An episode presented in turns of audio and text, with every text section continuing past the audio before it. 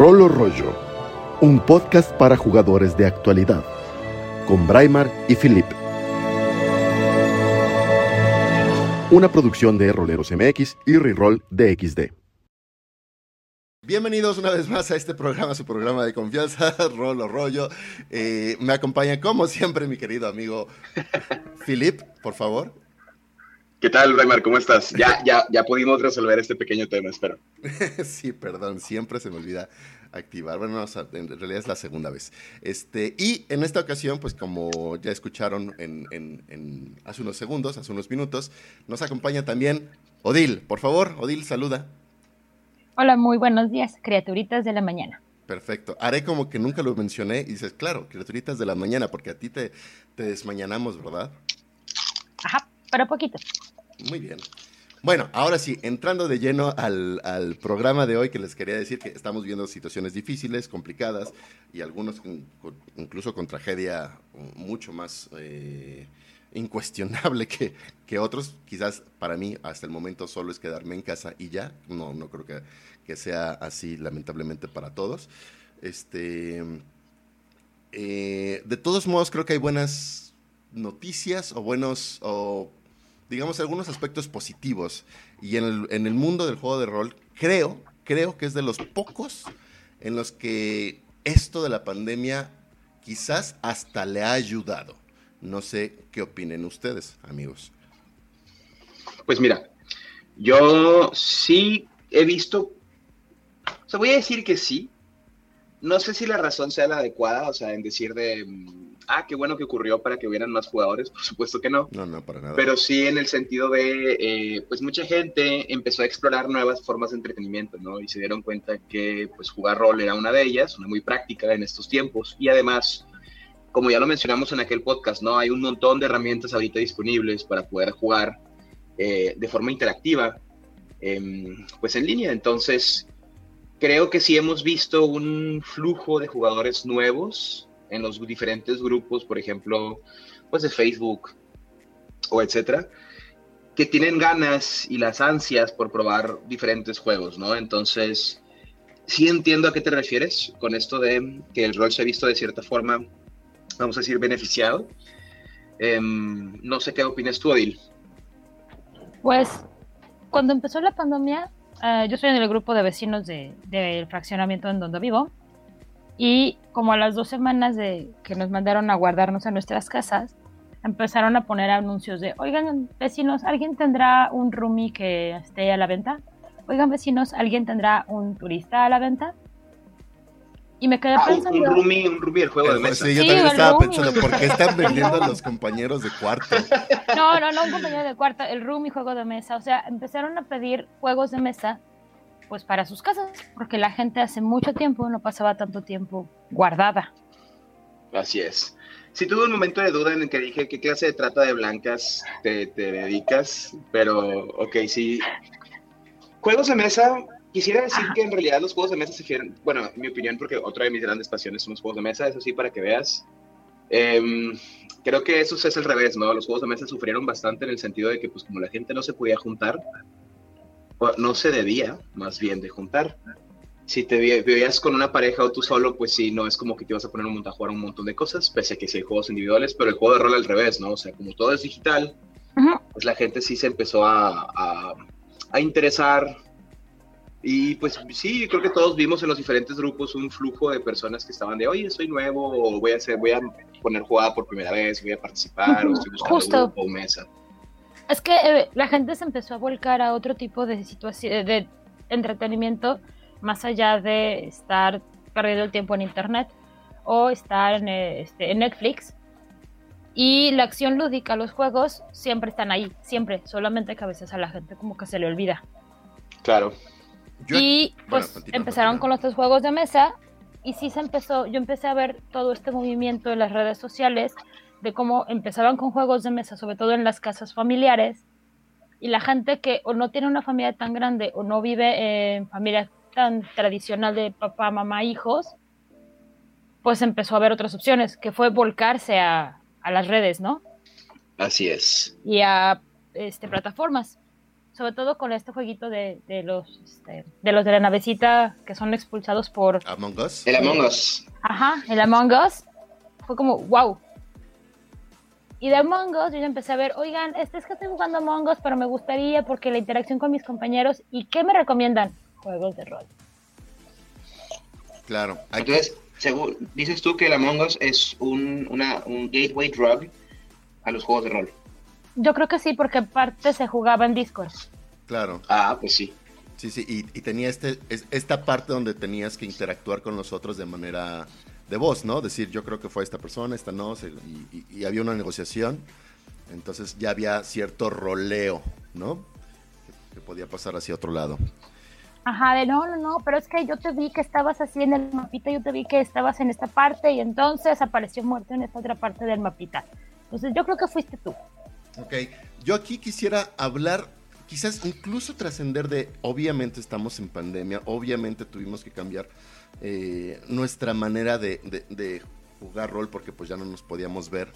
Eh, y no solo hablar de cómo es que estamos jugando rol actualmente las personas que ya jugábamos rol antes o cómo es que están entrando nuevas personas, sino cómo ha cambiado, pues no solo los jugadores, cómo ha cambiado el, rol mismo como, como concepto quizás, como, como práctica, los, los paradigmas que se tenían pensados del juego de rol antes y ahora, de manera general, las plataformas, por supuesto, que ocupamos para poder jugar, cómo es que esto de alguna manera también ha transformado o está transformando a la industria misma y, y cómo es probable, es, es aquí como el, el meollo de nuestro programa, del cual hablaremos probablemente todavía en unos minutos más, en cómo es que se cambió probablemente para siempre la actividad de jugar rol en comparación a hace un año.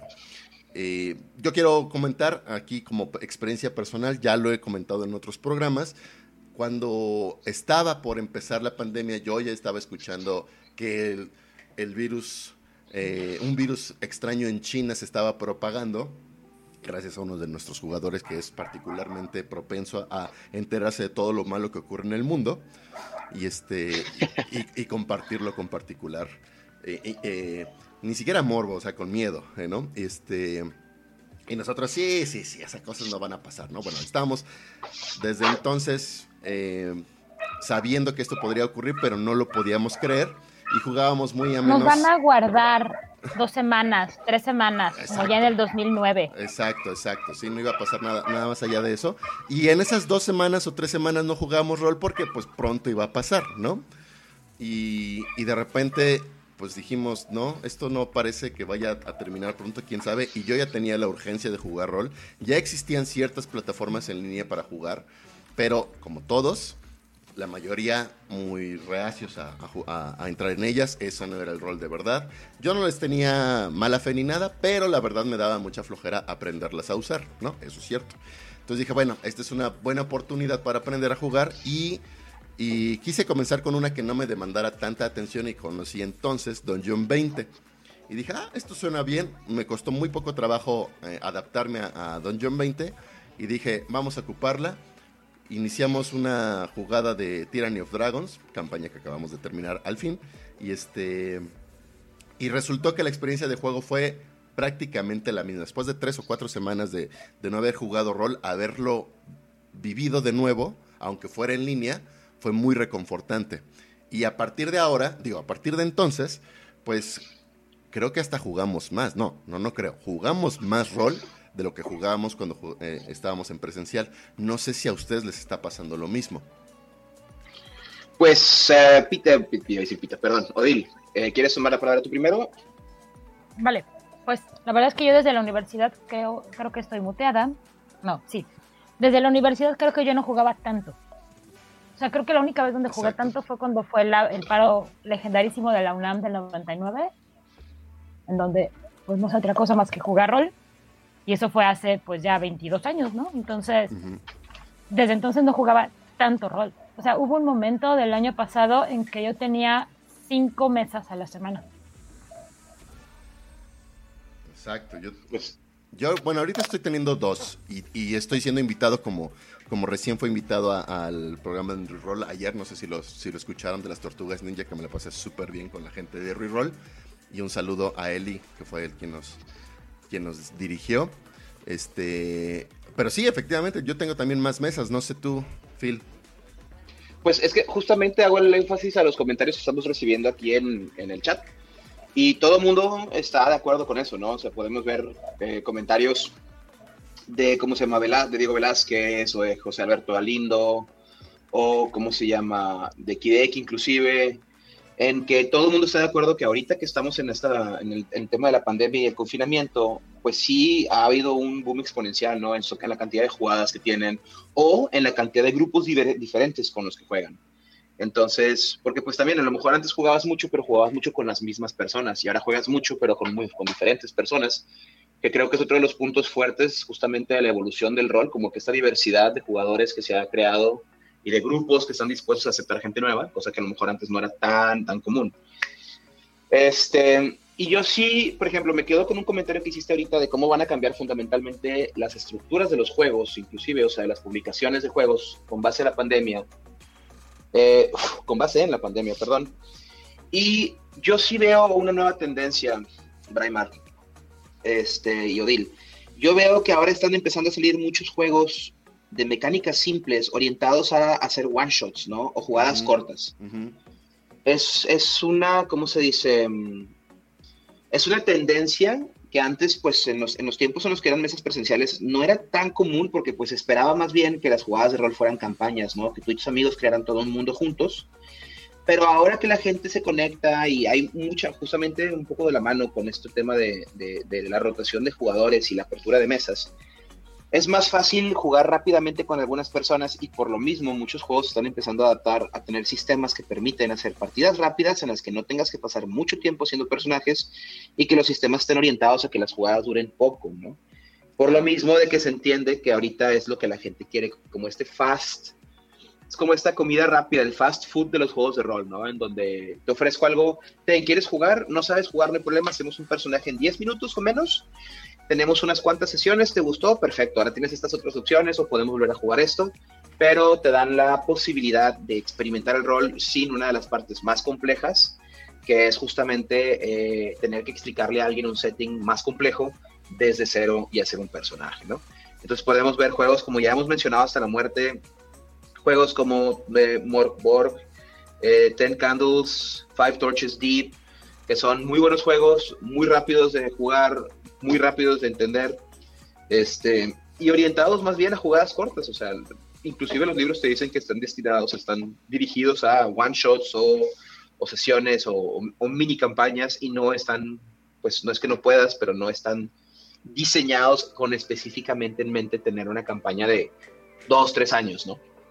Claro, aquí me gustaría eh, mencionar también estos o, puntualizar estos cambios de paradigma específicos, como que antes la mayoría solo considerábamos que el rol eh, ideal era en persona, con nuestros amigos, este, en nuestras mesas, o quizás sí compartiendo en alguna feria, en una convención, en alguna biblioteca, en un puesto público, pero la, la idea es que el rol solo podía vivirse o solo podía experimentarse en su, en su esplendor compartiendo espacio físico con la gente, ¿no? Eso fue por un lado. Obviamente ya existían desde antes de estas plataformas en línea, pero quienes la hacían eran los raritos, ¿no? Era la gente que, no jugaba rol correctamente, ¿no? Entonces, al, pasarnos a ese lado, por un lado, entendemos, o sea, vemos que no es, que no es realmente nada eh, particularmente extraordinario.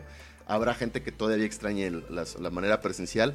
Yo en lo personal ya no estoy tan seguro si realmente quiera regresar a una manera presencial, ¿eh? porque es muy cómodo jugar en línea. Pero bueno, el punto es que abrazas la entidad en línea de manera mucho más rápida, mucho más sencilla y ya no es tabú en lo más mínimo. O sea, el tabú se acabó por completo de la gente que jugaba en línea, al tal grado de que otro tipo de cosas también cambian. Yo también creo que este asunto que sigue siendo eh, polémico, pero siento que cada vez es menos polémico, de las partidas que se cobran.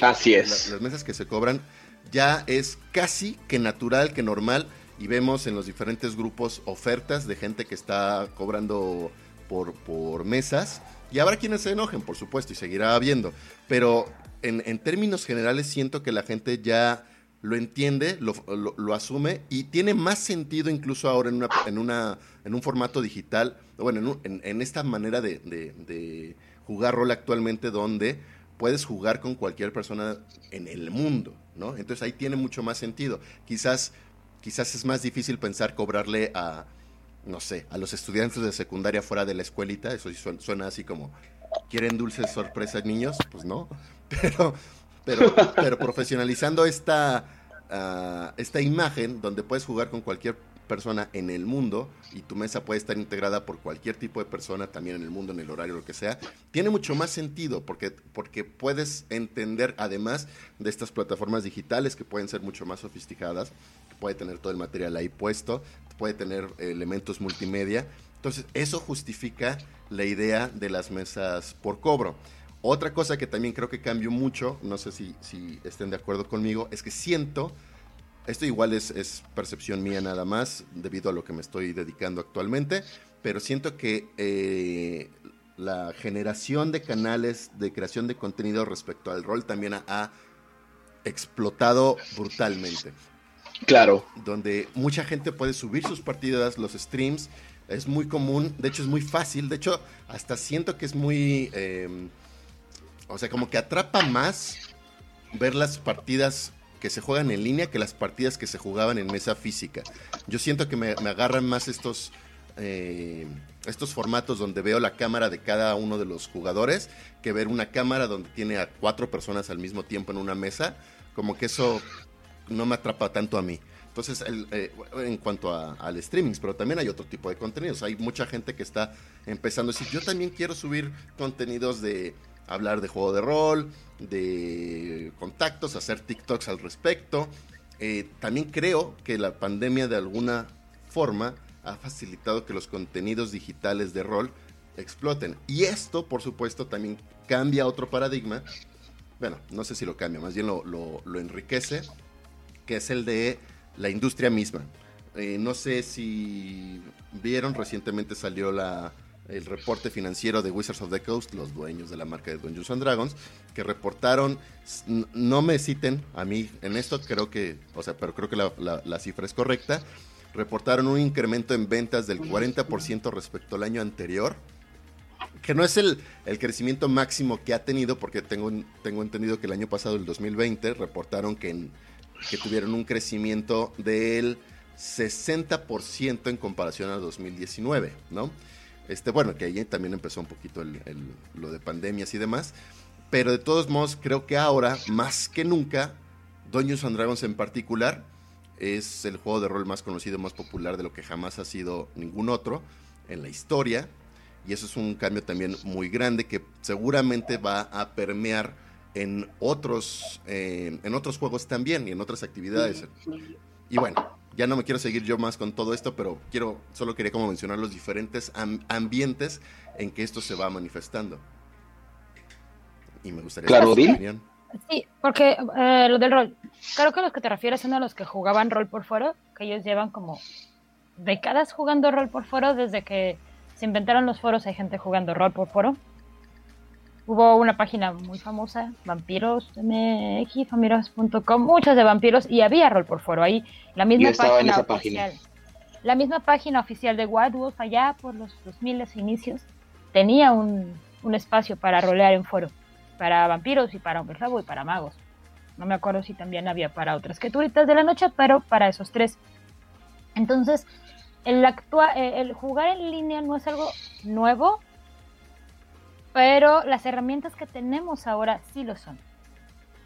Tener ah, toda la aplicación, en el caso de Calabozos y Dragones de D&D Beyond, que puedes conectar a los mapas de Roll20, entonces ya las tiradas se hacen en automático, ya no tienes que estar ah, calculando, sacando el manual, ya te lo hace la aplicación. Tú le picas al botoncito y te hace el cálculo de cuánto es con tu modificador, cuánto daño hizo tu ataque, ya sea con armas o cuerpo a cuerpo o con el hechizo. Claro. te simplifica mucho esa herramienta y creo que también eso ayuda mucho a las ventas, al aumento de ventas que estás comentando, porque los manuales tú los puedes comprar para la aplicación para poder tener esas mejoras en los personajes que armas en la, en la aplicación. Ahora, me gustaría preguntarte, Odil, perdón, por, pero hay un, hay, hay, un aspecto en el rol, o... sí, bueno, yo creo que tal vez no lo consideras como rol por unas pláticas que tuvimos hace ratito, rol tal cual, pero algo que sí afectó durísimo esto es al ARP, ¿no? Tú eras específicamente la arpera, ¿no? O sea, jugabas rol en vivo. Pero, así es. Pero ahora ya no puede suceder así. A ti en particular, y, una de las razones de por qué estás en este programa en particular, es que nos platiques esa experiencia. Bueno, podría ser lo mejor primero también para que las personas que no sepan comenzar explicándonos qué es el LARP, porque yo creo que habrán algunas personas que no estén familiarizadas con el término, ¿no? Claro. Claro. Mira, el LARP, eh, por sus siglas en inglés, que es Live Action Role Playing, significa juego de eh, rol y acción en vivo. Y básicamente es eh, la misma dinámica de inicio de un juego de rol, que estás interpretando un personaje en mesa, pero lo llevas a una interpretación mucho más intensa y ya caracterizada eh, en, una, en un espacio que podría ser un considerado un escenario. Ya no es tu mesa, ahora es un escenario de interpretación. O sea, la base es la misma. Te está, hay un narrador o una serie de narradores que están contando una historia y los personajes reaccionan a la historia. Pero mucho más inmersivo y te caracterizas y es mucho más deseable que siempre estés en personaje o que estés en personaje la mayor cantidad de tiempo posible. Entonces, la parte de en vivo es como lo más importante y hay muchos tipos de arte. O sea, está desde el buffing, que todo el mundo conoce, que son los que se que toman espadas de, de hule espuma y van y hacen campales y se golpean con escuditos y espadas de hule espuma. Las, están los recreacionistas históricos, que tienen un rigor pues histórico mucho más fuerte, ya sean de batallas importantes o momentos históricos importantes. Y de ahí para arriba, lo que tú quieras hacer en juego de rol en vivo, el tema existe seguramente en algún lugar del planeta. O existiera porque esto es como internet. Si alguien lo ha pensado, alguien lo ha creado. Entonces, eso es un juego de rol en vivo. Y sí fue, o sea, sí me afectó muchísimo porque, como dije, como lo comentaron ustedes, yo llevaba ya muchos años que mi mayor actividad eh, rolera era, era el ARP. Y esa parte de en vivo es la más este, como importante. Pero como todo se acostumbra al hombre, menos a no comer, obviamente nos adaptamos a las nuevas herramientas. Y sí se pudo llegar a esta situación, ¿no? O sea, eh, cuando tú estás jugando rol a través de plataformas como Roll20 o con Discord, con tener el audio como en este podcast es suficiente. A tener un tablero que el narrador preparó y ya mueves tu fichita.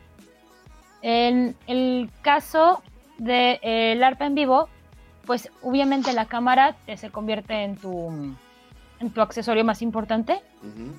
Y sí caracterizarte, o sea, sí se busca la caracterización, si buscas que tu espacio también esté un poco más adecuado a la escena que estás este, interpretando, no nada más de, ay, mira, me voy a poner a tirar, tirado aquí en mi cama, me voy a poner a jugar, sino, ah, no, pues tengo que poner al menos una cortinita aquí o una tela o, ah, mira, este rinconcito se ve padre para mi escena.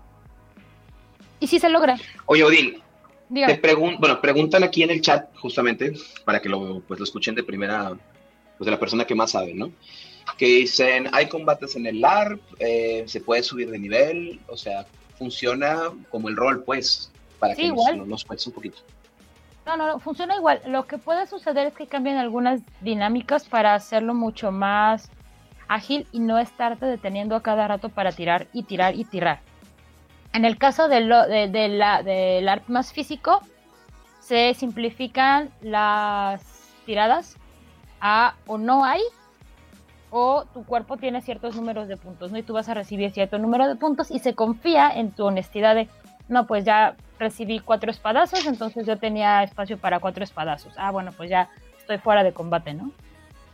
Y en el caso de ARPs más sociales, se pide mucho que los conflictos que pueda haber se resuelvan de manera acordada. No, pues mira, la verdad es que yo siempre soy muy... yo, yo a mi personaje como un maestro de la manipulación y tu personaje es, una, es muy crédulo. está muy difícil que me superes en una tirada. Mejor nos la ahorramos y te, te convenzo ya. Y más adelante, en algún reto, no sé, mental o físico, pues yo cedo para darle más velocidad a todo esto. Es, interesante eso, porque, bueno, y tiene, y tiene sentido que, que, pueda encontrar solución ahí, porque ya jugar como LARP estás en otro nivel, ¿no? O sea, tu, tu, interés no es ganar en el juego, que muchas veces eso sí pasa. Digo, nunca en el, en el rol la idea es ganar el juego, pero es, es muy común que, que los jugadores no tengan tan claro eso y jueguen a jugar a ganar. Pero jugar LARP, o sea, claramente no te interesa ganar el juego, te interesa la experiencia, ¿no? De, de, de convivir con otras personas, a, a, a, asumir el otro personaje, interpretar el papel de, de, de, tu jugador, bueno, de lo que hayas creado como, como tu personaje, etcétera. Y es mucho más fácil, supongo, llegar a estos acuerdos y negociaciones, ¿no? Sí, es lo que uno esperaría. Okay. O sea, uno está llegando ahí con la idea de que todo mundo... Hay una teoría en lo que se considera el ARP nórdico, que para los que jugamos LARP es lo que todo mundo desea hacer, por el nivel de inversión y de profesionalismo que tienen. Y por profesionalismo me refiero a que cada año hacen una convención dedicada solamente al LARP, pero a publicaciones. O sea, ya han... Está profesionalizado desde el punto de vista que la gente cobra y paga porque están rentando un lugar, okay. va a haber cierto apoyo eh, logístico, se espera mucho del organizador porque obviamente tú estás pagando por un servicio. No solamente es como lo hacemos mucho en México porque son realidades económicas totalmente diferentes, que usualmente es en casas o en espacios públicos que podemos acceder. Allá no, allá es como, ah, mira, tenemos un castillo. ¿Qué les parece si jugamos ahí todo el fin de semana? Claro, claro. Bueno, oye, nada más creo que este tema del ARP es muy amplio y deberíamos de abordarlo en otro programa completamente porque sí, sí vale mucho la pena. Pero regresando a nuestro tema, me gustaría preguntar, justo retomando algo que dice Alan Valles, es que con la pandemia todavía existe el ARP, de alguna manera se ha transformado. Cuéntanos. Sí, no, no, no, claro que sí. O sea, en... les digo, en Europa que ya van muchísimos años haciendo el ARP, pero muchísimos y duran haciendo como si no hubiera mañana empezaron a hacer el ARP virtual. O sea, eso, haciendo espacios en sus casas o en lugares en donde pueden acceder sin que haya tanta gente o sin gente y lo llevan a la plataforma digital con cámara. Okay. Aprovechando todas las ventajas digitales que eso con, con, conlleva, ¿no? Tal vez más efectos especiales, pones un fondo por acá, le pones un filtrito. Y de hecho, el año pasado, en mmm, ñam, ñam, ñam, agosto me parece, Camarilla México hizo un pequeño LARP virtual que no salió del todo mal porque dio la oportunidad a gente de todo el país y de varios este, países del de resto de América Latina para poder jugarlo. ¿Cuántos tuvieron? ¿Cuánto, eh, ¿Cuánta gente entró? Creo que éramos como 40 personas. Wow, pues sí es, sí es bastante número, ¿no? Porque también igual uh -huh. los labs no, no son o sea, suena, suenan a que son súper multitudinarios, algunos llegan a serlo, pero la mayoría en realidad son no son de tantas personas, son unas, dece unas, sí, unas decenas, ¿no? Ajá, o sea, la, el ARP más grande que hubo en México, que ha habido en México, fue el ARP nacional hace, creo que ya van a ser cuatro años este año, y fueron registradas, si no me falla la memoria, 130 personas, y fue en el CCD de la Ciudad de México. Ya. Ya, ya. En el Centro Cultural Digital, ¿no? Así es. Ok, 130 personas ahí sí está, sí está cañón, ¿eh? Es un lugar. O sea, es, es, es, amplio, pero no es tan amplio, ¿no? Ah, pues se hicieron malabares y se logró muy, muy bien. Es el, eh, el ARP interpretativo que yo conozca más grande que ha habido en el país. Ya, perfecto. Pues bueno, este, y estos son solo algunos de los ejemplos de cómo es que se ha cambiado el rol a partir de, la pandemia. Este cambio que, genera de manera como obligada la circunstancia de estar encerrados, probablemente hubiera llegado tarde que temprano al, al, al mundo, pero, pero no creo que hubiera sido en unos pocos años, ¿no? O sea, tal vez estaríamos hablando de unos 15 a 20 años, yo creo en que las nuevas generaciones que siempre crecieron en Internet y que siempre crecieron con esta comunicación eh, digital, ya muy integrada, porque hay habemos muchos que crecimos en la época donde el rol y el internet eran cosas completamente separadas. Este, pues digo, habríamos puesto demasiada resistencia. Yo creo que ahora hay un cambio, una apertura obligada, pero que ya es mucho más clara para la mayoría de los jugadores. Y que, ¿qué cosas creen que cambien para siempre a partir de ahora con, con esto? que una vez que salgamos de pandemia, de todos modos, las cosas ya no van a ser a como jugábamos antes. Mira, voy a interceder en este pedacito porque siento que tiene mucho que ver con lo que comentaste hace rato de Wizard of the Coast, en el sentido de que le está yendo muy bien. Y ya vimos hace poquito la, la noticia de que ahora planeaban hacer muchas más cosas con, hablo en particular de Dungeons and Dragons, pero lo vamos a ver con otras compañías porque pues no van a, o sea, se van a subir, pues están surfeando en la ola que creó Dungeons and Dragons, ¿no? este, que anunciaron que van a empezar a generar o crear mucho más, eh, ¿cómo se dice? contenido, Producto, contenido, no nada más orientado al juego de rol tal cual, sino lo vamos a ver entonces por, muy probablemente en contenido multimedia, háblese de series, películas, eh, vamos a ver juguetes también, vamos a ver más juegos de mesa, eh, vamos a ver algunos otros formatos en los que nunca hubiéramos creído que Dungeons and Dragons hubiera llegado a tener alguna clase de, relevancia. Y entonces, eh, pues vamos a ver que el, el, juego de rol se va a convertir en un, en un aspecto más mainstream de lo que ya es ahorita, inclusive, ¿no? Por lo cual lo vamos a empezar a ver en colaboraciones de cosas, pues, por ejemplo, o sea, van a ver una, ya es que hace un par de años hubo una colaboración con Magic, digo, se habían tardado mucho tiempo. Ahorita Magic va a sacar una colaboración con Warhammer y va a sacar una colaboración con otros, otras compañías, o sea, entonces no me sorprendería que Dungeons and Dragons hiciera lo mismo, ¿no? O sea que lo que han estado haciendo, por ejemplo, los de Critical Role, que han estado haciendo el juego, por ejemplo, el de Doom, ¿no? Que pusieron el one shot de Doom y luego a partir de eso se creó este, el libro para jugar Doom en rol. Ahora lo hicieron con Diablo en, la, en la Virtual Con, la BlizzCon virtual. Eh, y yo creo que eh, vamos a verlo también con otras colaboraciones de cosas que en realidad jamás nos hubiéramos imaginado. No me sorprendería que hubiera de repente un anime de nuevo. ¿Se acuerdan algunos de ustedes de aquel anime llamado Record of Lodos War. Mm, claro. Em, que era, era una jugada de Dungeons and Dragons, ¿no? Que el máster, de hecho, el, el, mangaka que creó la historia, eran sus personas. O sea, él y sus amigos jugaban y uno de ellos le dijo, oye, pues, ¿por qué no hacemos un anime de este rollo? Él dijo, va, y se crea uno de los animes, pues, clásicos, legendarios de la fantasía, ¿no? Entonces, no me sorprendería que empezáramos a ver toda esta clase de eh, elementos Em, de en combinado en otras cosas que no hubiéramos esperado que fuera a ver. Claro. Ahora, déjame hacer ahí un, hincapié muy interesante. Eh, en realidad solo voy a sumar a lo que ya estás diciendo. No sé si todo el mundo sabe que Wizards of the Coast acaba de cambiar su imagen.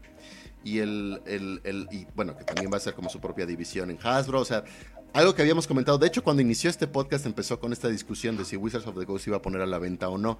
Esto yo creo que nos estaba eh, alejando de la idea de que se pudiera poner a la venta. Eh, porque, porque está tomando mucha fuerza. Cambió la imagen de Wizards Hasbro no va a soltar eso. No, no, no, al contrario. El, el, logotipo de Wizards ahora ya no parece de una simple compañía de juegos, ¿no? Creo que Wizards en el, nuevo logo como que apuesta algo mucho más grande y a mí me recuerda un poquito, un poquito a una predominancia tipo Marvel. Y me imagino, eh, sumándome a lo que estaba diciendo ya Phil, que probablemente esto se convierta, o quieran convertirlo, no necesariamente que tengan éxito, pero quieran convertirlo a decir, nosotros ya tenemos contenidos, tenemos personajes muy, muy ricos, que la gente, que tenemos una comunidad que los apoya, que los conoce, que los quiere ver, y que pueden prestarse a nuevos medios de aquella gente que quizás no le interese ese tipo de contenido de momento, o sea, como en su momento tal vez no todo el mundo consumía los, los cómics de Marvel y, tal vez no todo el mundo consuma cómics tal cual, pero todo mundo ya sabe quién es Iron Man, todo mundo ya sabe, es más, todo mundo sabe quién es Rocket Raccoon, ¿no? Rocket Raccoon. Mientras, y, y, aquí yo creo que... La visión.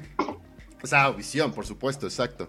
Este, entonces, me imagino que la apuesta de Dungeons o de Wizards o de Hasbro es que es tratar de llevar a esos nuevos canales eh, con un verdadero sentido, presupuesto, nivel de producción, de calidad, lo que sea, porque ya ha habido películas de Dungeons, ya ha habido incluso una animación de Dragonlance, pero vamos, queremos algo que sí sea bien hecho, ¿no? Este, bueno, tanto lo van a querer ellos y seguramente nosotros como fans también. Y estamos seguros que la gente que no los conoce de todos modos, ante un producto bien hecho, de esos niveles, de ese calibre, va a ser muy bien eh, pues recibido. Recibido. Completamente. ¿Sabes, ¿sabes qué me recuerda esto? Cuando ya por los 90 los jugadores de Magic un día despertaron con la noticia de que Wizard of the Coast había comprado TSR. Ajá.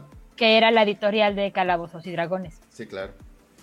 Allá hace muchos, muchos años. Posiblemente mucha de la gente que, que está jugando ahorita ni siquiera había nacido. Entonces fue como el encuentro de grandes mundos, que eran los que jugaban Magic y los que jugaban rol, porque aparte no se hablaban mucho. O sea, había unos que convergíamos a la mitad, pero los que empezábamos en aquellos años, recordaremos que los jugadores de Magic y los de rol no se llevaban. Era como de, ¿por qué juegas cartitas? ¿Por qué juegas con una hoja? Eres ridículo, tú eres ridículo. Y de pronto se fusiona, o sea, esta gran empresa, Wizard of the Coast, con el gran boom de Magic de, los, de la segunda mitad de los 90, adquiere TSR, que estaba, eh, si no en decaída absoluta, había perdido mucho de lo que había sido durante los 80. Y toma como un segundo aire Calabozos y Dragones, obviamente monetario que lo necesitaba. Y gente que jugaba Magic dice, oye, pero el juego de rol está padre. Y gente que jugaba Magic y gente que jugaba rol decía, oye, pero el Magic también está padre. Y vimos ese primer cambio. Y eventualmente un día los de Wizard of the Coast este, despertaron y, oye, ¿cómo que Hasbro compró Wizard of the Coast? Sí. Pero eso ya tiene rato, ¿no? Que Hasbro. sí, sí, esto fue hace veintitantos años. No, lo, de Hasbro me refiero a que a mí hasta hace poquito me hizo clic de que Hasbro había comprado Wizards of the Coast, pero en realidad pasó hace mucho. Sí, o sea, fue hace como 20 años. O sea, primero, o sea, la cadena es Wizards of the Coast se come a TSR, chum. Y poquitito tiempo después, unos 3 o 4 años, si no me falla la memoria, Hasbro se come a Wizards of the Coast. Exacto. Y así es como Hasbro termina siendo dueña de Calabozos y Dragones para la gente que no está consciente de ello. Claro. Entonces, tienes esta empresa gigantesca de juegos de mesa que está dedicada a pues vender juegos de mesa y a llevarlo a los hogares de todos y cada uno de nosotros con toda el mercadotecnia de la que puede ser capaz Hasbro Claro. Pues de hecho, lo discutimos en, en su momento en el podcast en el que dijimos que la razón real por la que Hasbro compró Wizard of the Coast fue ah, porque quería la licencia de Pokémon. Sí, claro. Así es, o sea, no le interesaba Magic, definitivamente no le interesaba Dungeons and Dragons, le interesaba la licencia de Pokémon. Exacto.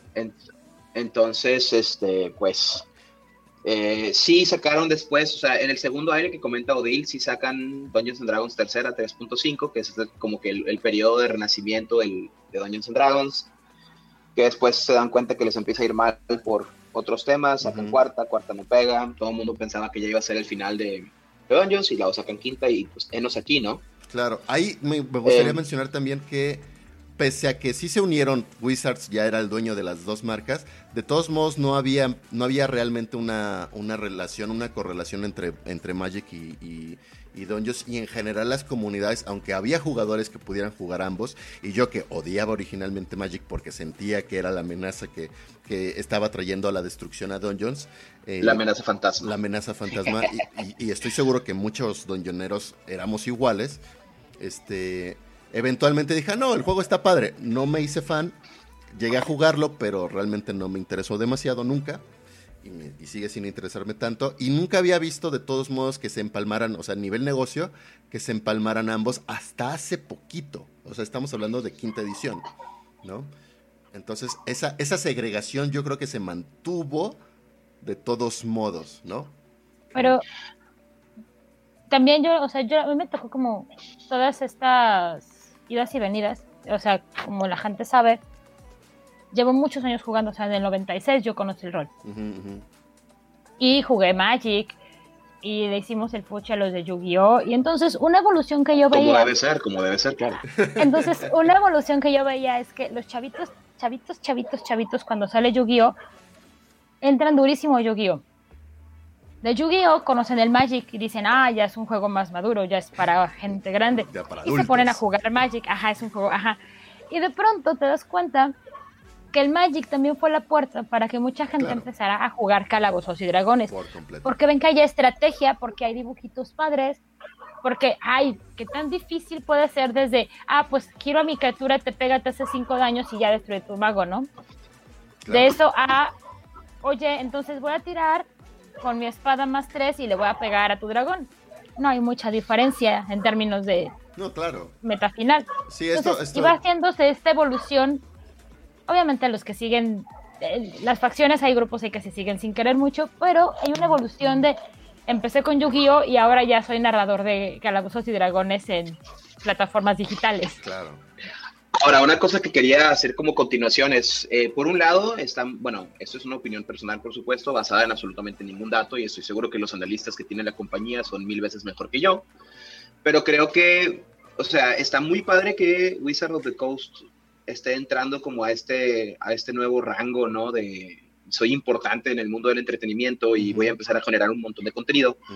Pero por otro lado, van a tener que tener mucho cuidado porque pueden perder el, como la vista de lo que realmente es lo que la gente quiere, ¿no? que es lo que ha pasado en otros casos con otras franquicias. Em, pueden perder em, el, toque de qué es lo que hace el rol ser un rol y qué es lo que la gente le gusta. Y eh, pues darse cuenta que empezar a invertir, porque mi, mi, mi miedo es, ok, eh, no, este, esta compañía Chin, la que compró eh, Wizard of the Coast, se me acaba de ir el nombre. Hasbro. Hasbro. Hasbro, gracias. Dice, no, hombre, esto está súper padre, vamos a sacar todo lo que podamos, ¿no? Y entonces, no tenemos idea de lo que es realmente, pero vamos a probar todo. Venga. Y pues les fallen de los, no sé, sacan cinco proyectos, nada más uno pega y cuatro, cuatro les fallan y digan, ah, pues no era lo que esperábamos, ¿sabes qué? Bye, ¿no? porque realmente no se detuvieron a pensar qué es lo que realmente querían o qué es lo que podían hacer con este, con este proyecto. Ese es mi único miedo, ¿no? Que de repente se aboracen, empiecen a sacar así como, eh, ¿cómo se llama? Un montón de cosas y les fallen la mayoría porque pues en realidad están muy desconectadas de lo que realmente el rolero promedio quiere. O, el público. Y entonces, o el público quiere. Porque igual y no necesariamente desconozcan o sea, puede, puede, al revés, no necesariamente conozcan de, de, las historias del rol y lo que sea, pero a veces estos productores que dicen, sí, entonces para acercar más a la audiencia poco conocedora, le metemos este elemento que en realidad tampoco les interesa a esas personas, ¿no? Entonces, ándale. Todo termina cayendo. yo creo que, o lo, espero, lo que espero que no pase es que le carguen demasiado a los hombros de, ¿cómo se llama? De Wizard of the Coast, o sea, que Hasbro le diga, eh, le cargue demasiado. Lo, lo, que ha pasado, por ejemplo, podemos ver, o sea, mi paralelo es, por ejemplo, cuando BioWare es adquirido por ¿cómo se llama? EA. EA es el que compró BioWare. Mm. Y entonces, pre, pre la compra de EA, BioWare hacía juegos muy buenos porque se tomaba su tiempo, sabía hacía sus pruebas, sabía exactamente lo que la gente quería. Y cuando sacaba un juego era muy bien recibido por la mayor parte de la gente, ¿no? O Blizzard Lo compra, o Blizzard de Activision, lo compra esta otra compañía y dice, a ver, no, vamos a sacar y sacar y sacar y sacar. Y oye, ¿cuánto tiempo? Oye, ¿estás sacando cinco, un juego cada cinco años? No, vaya, o sea, ahorita lo tienes que tener en dos años, o sea, dos, tres años. Ah, ok, ¿no les gustó? Pues órale, vaya, vámonos. Y así, entonces, ese es mi miedo. Claro. Eh, la caída de Dragon Age, la, la, caída de, deja tu Dragon Age, este, ¿cómo se llama? Mass Effect, por ejemplo, ¿no? y, esa es la estrategia que siguió tercera edición y también por eso es que cayó horriblemente. Así es. Eh, bueno, ese, es mi miedo. Pero es que creo que también uh, el problema que hubo con 3.5 cuarta fue lo que mucha gente en el mundo del rol conocemos como la gran sequía del rol. Porque todo se fue al diablo. Todo. O sea, las grandes compañías se fueron al diablo. O sea, Wizard of the Coast, White Wolf, los que creaban Shadowrun, todos tuvieron bajas muy considerables en sus ventas. O sea, lo que salvó a Wizard of the Coast fue que era propiedad de Hasbro. Así es. White Wolf no tuvo eso. O sea, White Wolf tuvo que venderse. Y otra historia, ¿no? Pero, bueno, pero todo lo que fue del 2003, 2004 al 2010, más o menos 2011, sí fue una caída terrible en el mercado de los juegos de rol. Sin importar el sistema. Yo también creo que tiene mucho que ver con que en ese momento también había un, problema muy grave de, piratería. Este, al punto en el que no veías que casi nadie comprara los. hablo del mercado latino, ¿eh? o sea, yo honestamente desconozco los datos ni he revisado las finanzas de, Wizard of the Coast, creo que también tiene que ver con un cambio de paradigma de lo que la gente consideraba entretenimiento y como empezaron a ver medios más digitales, la gente se empezó a alejar de los medios más tradicionales como los juegos de mesa y los juegos de rol. Entonces, no, obviamente lo de la piratería es nada más una mella en el problema real, pero eh, sí creo, por ejemplo, que eh, una de las razones por las que se abandonó la impresión de libros en español, porque la gente es que, ¿por qué ya no van a sacar los libros en español? Y es porque, pues, a ver, menos, a la verdad, ¿cuánto es el revenue para, para estas compañías, considerando que la mayor parte se comparte, la mayor parte de las personas se comparten PDFs, ¿no? Y eso, por eso, por ejemplo, en muchos grupos oficiales está prohibidísimo compartir piratería, y no es porque nos moleste, así que, ah, no tienes dinero para comprar el libro, maldito seas, claro que no, pero es porque, oye, pues ten cuidado porque luego pueden haber esta clase de situaciones que ya vivimos en, en, en inicios del 2000, ¿no? Donde pues las compañías pues, no, no, tiene ningún valor estar sacando material para un mercado que no me lo está consumiendo, entonces pues bye. Y, pero te digo, o sea, ese, mi temor es realmente ese, que ponerle demasiado, o sea, que, que, que Hasbro se super emocione y diga, wow, no hombre, le está yendo súper chido, vamos a sacar esto y aquello y bla, bla, bla, y eventualmente se den cuenta que pues espérate, o sea, no hay, está creciendo el nicho, pero no hay un consumidor todavía, una cantidad de consumidores como para que digas, que van a consumir absolutamente todos y cada uno de tus productos. Entonces, eh, y luego que se quieran echar para atrás porque digan, no, pues esto, o como pasó con BioWare, de, ah, pues oye, no, no me están rindiendo, entonces pues voy a empezar a correr gente, voy a empezar a reducir proyectos, voy a dejar la marca nada más porque pues tiene nombre, pero pues en sí ya no le voy a dar casi nada, que es lo que ha estado ocurriendo últimamente y que ocurra entonces que, que, al final o sea, se vuelvan buitres o canibalicen a la propia marca por la emoción que tuvieron inicialmente y el auge que está empezando a tener, ¿no? Claro, yo aquí me gustaría pensar que estas lecciones que estamos mencionando del tiempo pasado en realidad son lecciones que, que, siguen trayendo ellos, porque e, e, esos pasados oscuros que llegaron casi a la desaparición, que yo también llegué a creer hace poquito antes de, que saliera quinta edición o muy a sus inicios en quinta edición, dije, es que los roleros seguimos siendo los mismos roleros de siempre, porque se hizo alguna convención, alguna junta, no sé, no sé qué fue lo de un, evento rolero y vi a las mismas personas que conocía desde hace 30 años y no gente nueva. Pero ahora es completamente diferente eso.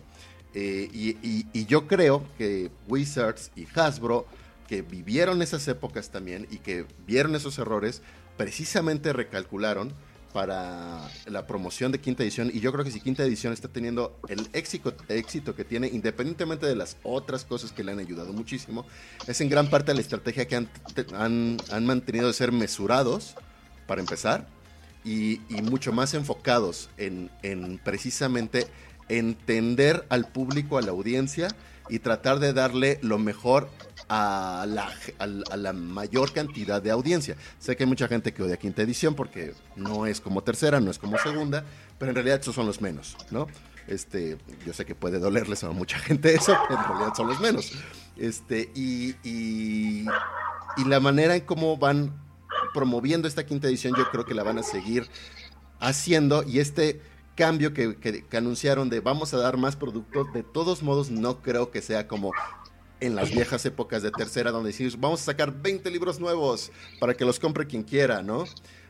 Creo que todavía no va por ese lado. Y creo que también van a ser mucho, muy mesurados en las estrategias para sacar o series o películas.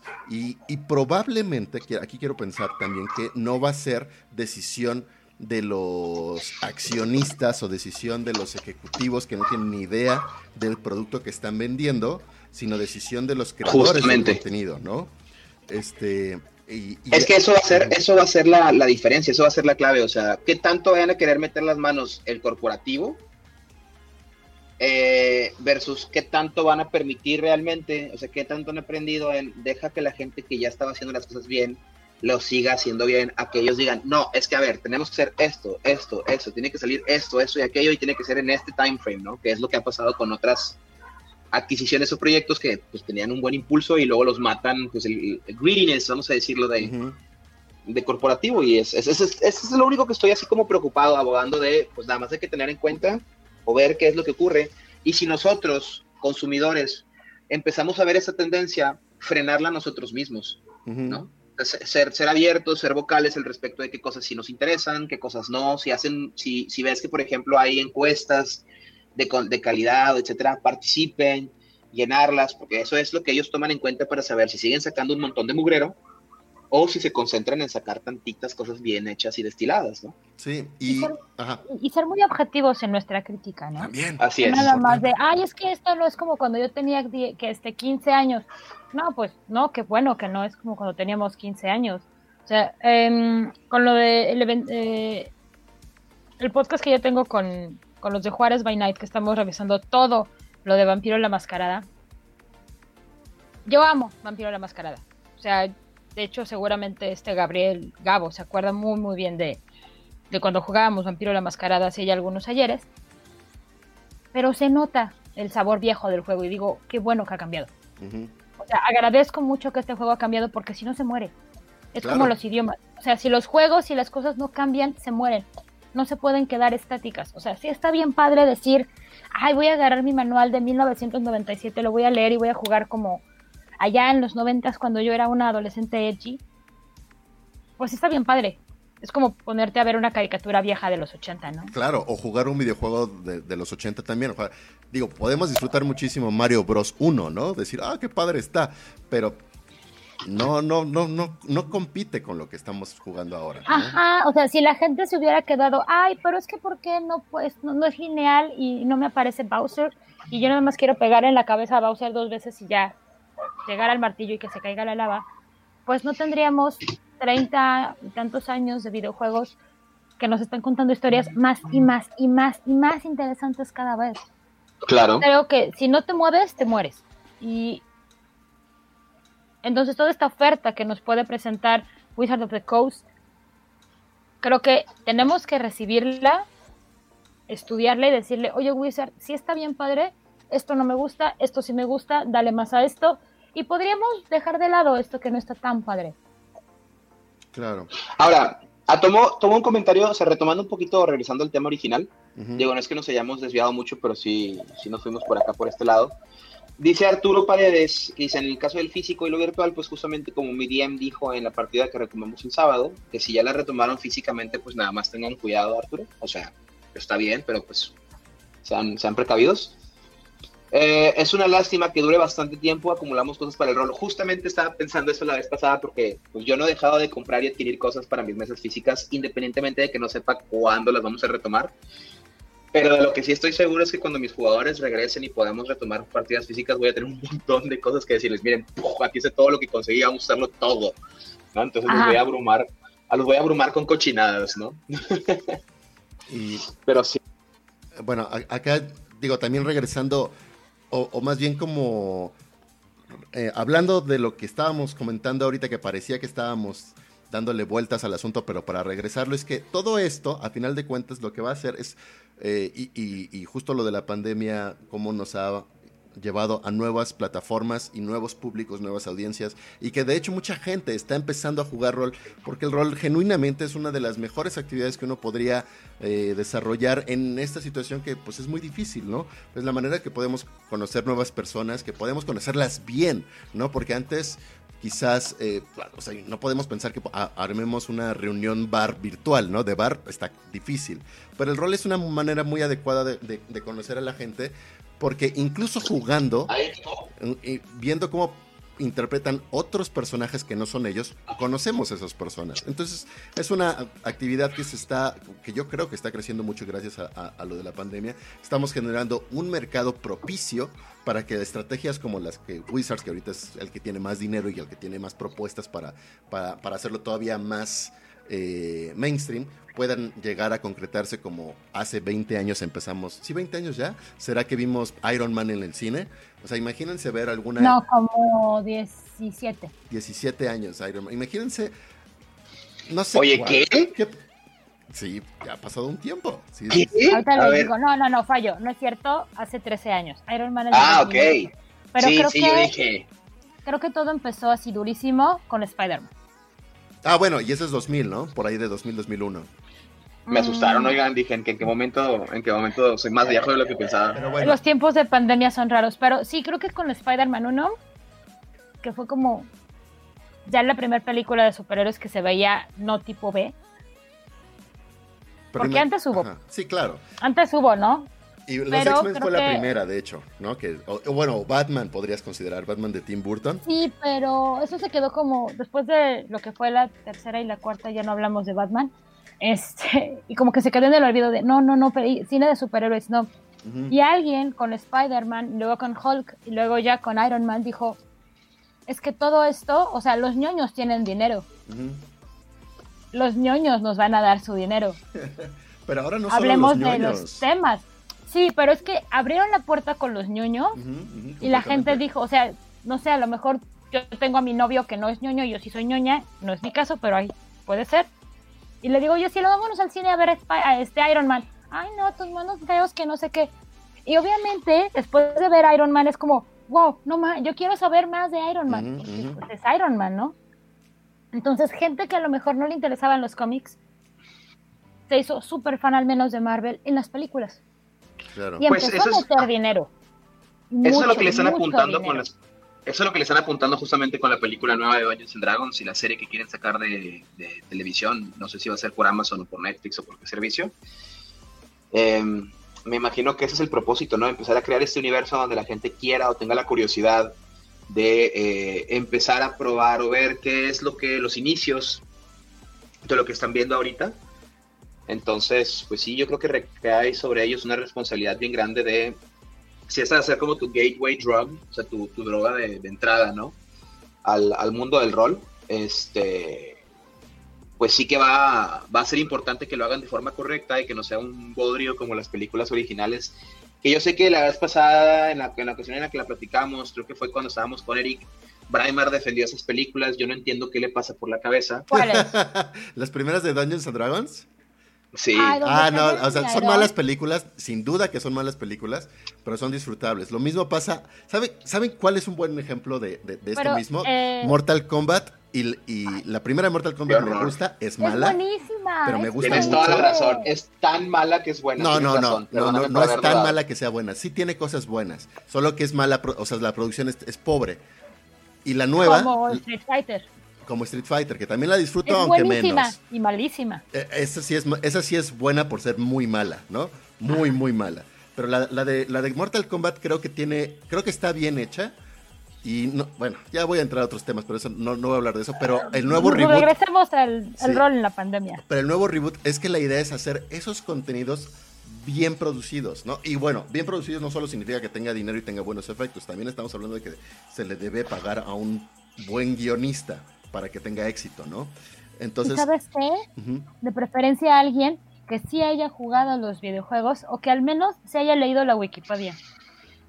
Mm, no necesariamente, porque el, que, el director de Dungeons and Dragons es fan de Dungeons and Dragons, de las primeras películas, y que jugaba desde primera edición. Y- Pero es el director, no es el guionista. Ah, O sea, bueno. un- algo que a mí me voló la mente, sale un poco del tema, pero te regreso a esto, fue la serie de Castlevania para Netflix. Sí, claro. El escritor es Warren Ellis. Ajá, sí, sí. Es un ser humano horrible, horrible y despreciable, pero lo que escribe maravillosamente. El hombre sabía que existía Castlevania, nunca, nunca había jugado a Castlevania. Ninguno. Cuando le propusieron del proyecto, él dijo sí, y lo que hizo fue ponerse a leer al menos la Wikipedia y foros de fans de Castlevania. Pero esa es una fórmula rápida, porque no sé, te digo, el, el- el- el director es el guionista de la primera película de Dungeons and Dragons. O sea, Ujú. o sea, hay que, hay que, hay que mm, moverle ahí. Va a ser una decisión, decisión difícil, seguro. Pero bueno, el punto de todo esto es que se está generando un mercado mucho más amplio para, al menos por lo pronto, estamos hablando de, de Dungeons and Dragons, que sería el juego de rol más popular, pero no solo Dungeons and Dragons será el juego más popular. Digo, no solo Dungeons and Dragons será popular como juego de rol, sino naturalmente los juegos de rol van a ser mucho más populares. No solo Critical Role va a ser más popular, o va a ser el streaming de juego de rol popular. Puede haber ahora otros streamings de rol, la gente va a hacer, de hecho probablemente hasta el mismo concepto de streaming de, de jugada rolera sea un nuevo concepto de entretenimiento que no se había contemplado Así es. nunca antes. Y este, Porque ajá, sabemos que tienen un guion, o sea, no están, no están improvisando tanto como nosotros en nuestras mesas. Ellos tienen un guion, tienen una idea como que para dónde deben de ir. no, no, no conozco tanto Critical Role para saber al respecto, Hay, pero sí hay estoy un de guion acuerdo. ahí como muy general. Yo- Igual que con este la, el- los streamings de Vampiro, los de LA by Night, Ajá. hay un guion muy general, no es como cada quien va a decir esto, ¿no? O sea, sino, Sí, una escaleta, digamos, ¿no? ajá, queremos como llegar a este punto más o menos y a ver si podemos llegar, esperemos que sí. Yo- Pero no deja de, de saberse improvisado, o sea, la reacción de los, de, de los actores, porque son actores de doblaje, no deja de ser improvisación. O sea, no hay un guion de tienes que decir esto exactamente. Sí, Sí, es que es eso, o sea, tienen directrices, tienen Ajá, directrices de, directrices, sí. es- tienen como estos milestones de que, ok, van a empezar aquí, van a pasar estas cosas a lo largo de la jugada, pero todo lo que ustedes hagan dentro de es meramente su interacción y como ustedes quieran. Por eso sí hay reacciones genuinas, que es la, razón por la que me encanta Critical Role. Hay reacciones genuinas de los jugadores cuando no estaban seguros de que fuera a pasar algo. Ahora, también a veces se salen del guion o pasan cosas que no estaban programadas. Y el mismo, el mismo Matt Mercer lo dice, ¿no? Una de ellas es, pues, no, sin spoilers, cuando vencen a un, a un personaje que iba a ser un boss recurrente en su primer pelea contra él y lo, lo van y lo vencen por pura suerte realmente y él dice, es que yo tenía planeado que esto fuera a durar todavía un buen rato, ¿no? O sea, este, este mono. Entonces Matt Mercer como quiera tiene esta flexibilidad y por eso es un gran máster. Claro. Bueno, Pero, pero, ¿a pues, sí, ¿cuántos digo- narradores no nos ha pasado de yo tenía mi NPC que va a ser su pesadilla durante toda la campaña y acabaron con él en la tercera? ¿Y ahora qué hago, no? Claro, yo, si si yo hiciera streamings, que tengo la- las ganas, pero no sé si la, la voluntad y el tiempo y, y la dedicación todavía al menos, igual yo, yo haría, no un, o sea, sí, sí marcaría directrices primeras, las primeras serían como las reglas hacia los jugadores de que esto no es una jugada convencional y que, eh, que tenemos que tener a un público eh, presente en la mente para la- a la hora de jugar. Entonces, si a ver, alguien no hago tiene un paréntesis, ganas... perdón. Porque hubo un, había un spark aquí. Yo no estoy diciendo ni creo que todo sea un guion. Las personas que creen que todo Critical Role está guionizado están muy equivocados. Sí, yo también Por supuesto que no está, no hay un guion de ten, Sam Riegel, tú vas a leer esto y esas son tus reacciones. ah, no, no, para no, nada. no. Para nada. Eh, pero sí hay gente que sí lo cree, hay gente que sí cree que literalmente están, se aprendieron un guion y verdad. Ajá, No es porque eso. no pueden ser tan buenos, ¿no? No, exactamente. Entonces, lo, lo único que sí es muy probable, o sea, y, y si le preguntas es probable que te vayan a decir que sí, es que hay momentos claves. Ellos saben cuál es el arco principal, no saben cuáles van a ser la- los resultados de lo que vayan a hacer, pero van a pasar ciertas cosas. Y como ellos lleguen a esos puntos, es la manera en la que, eh, que ellos quieren, ¿no? Que eso pasa Pero en las obviamente- también. Digo, es normal en un máster, o sea, tú como máster planeas esas cosas, ¿no? Y les, les haces como quiera y a lo mejor la única diferencia sería para, para que no haya, para que no se traben o no se, no se pierdan, si les comenta, o sea, estas son las cosas que deben de ocurrir, ¿no? Como vayan a ocurrir o como quieran que pase, ustedes lo van a llegar así hacia el punto de que quieran. Entonces, por eso yo considero que Critical Role es un gran parteaguas en la forma en la que se narran las partidas virtuales que están destinadas a tener público. Claro. Por eso la gente, y ese es el error principal de la gente que, que quiere poner jugadas y que quiere copiarse el estilo de Matt Mercer y quieren que sea como Critical Role, nunca van a poder hacerlo. O sea, no vas a poder poner una jugada como Matt Mercer, no porque no seas buen máster, sino porque la jugada o el formato de la jugada de Critical Role está diseñado para que sea una historia interactiva con los jugadores, pero el que ellos tienen también como que un cierto conocimiento sobre lo que va a pasar. Claro. Es como cuando estás empezando a narrar, que te agarras las historias que vienen en los libros, ¿no? Si de yo te... Entonces vas jugando como todo esto y hay...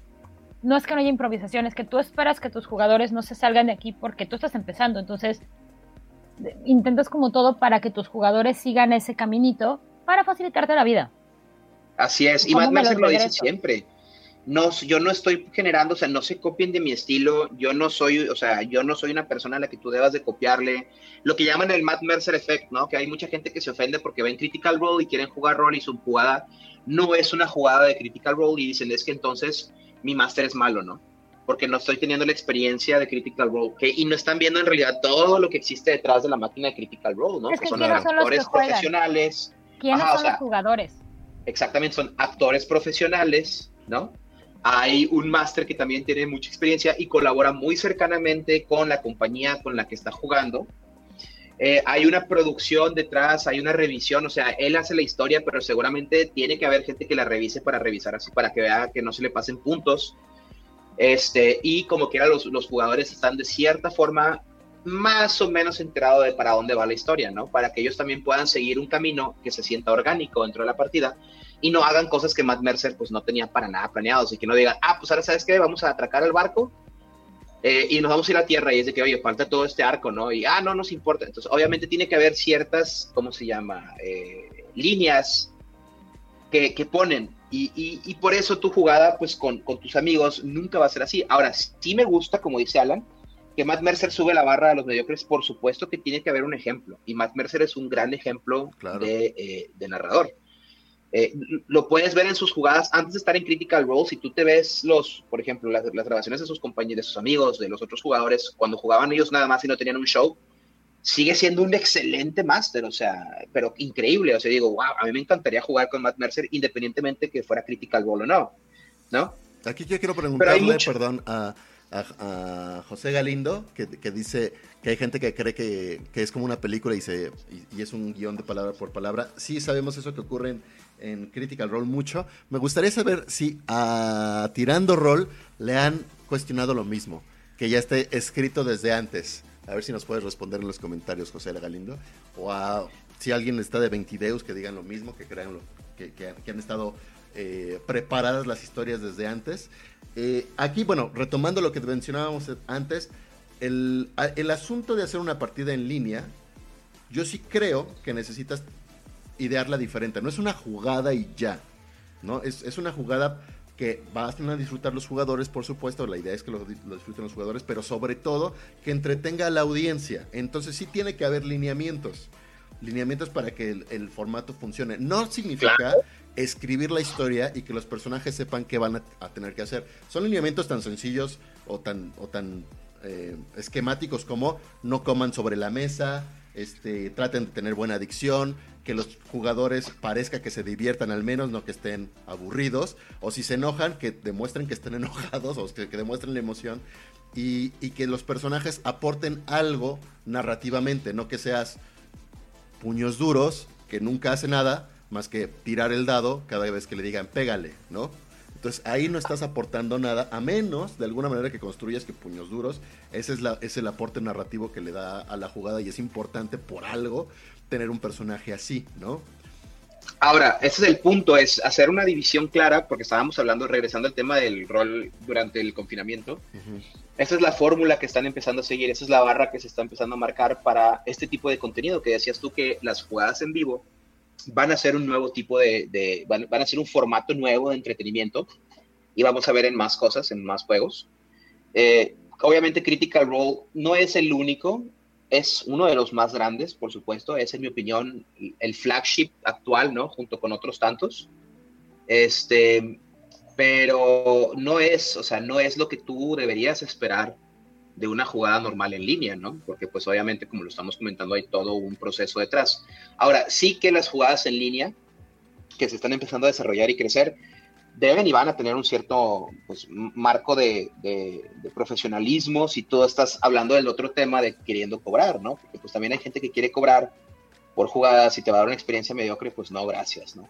Es que Entonces, creo que haciendo Ajá. una, perdón que te interrumpa tan feo, Philip. No, no, no, dale, creo, dale. Que, creo que va a ser un poco como cuando se empezaba a jugar y no tenías, um, hace mucho, mucho tiempo, y no teníamos para los manuales, entonces todos seguíamos con fotocopias o en hojas uh -huh. del cuaderno, o sea, tú te aprendías la hoja, a mí me tocó hacer hojas de personaje en hojas de mi cuaderno, porque ya me sabía la hoja de memoria.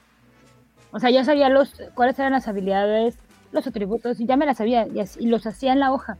Obviamente no era la misma experiencia, o sea, sí era muy divertido, porque al final del día jugaba con mis amigos y teníamos aventuras increíbles, pero de eso decir, ah, es que me compré el libro físico y tenemos fotocopias de la hoja del libro físico, ah, cuando ya empezó a ver internet y Mr. Gunn en el mundo de tinieblas empezó a subir una cantidad de hojas en PDF, pero brutal, editable, sin editar y con marquito, sin marquito, te daba una experiencia mucho más sabrosa.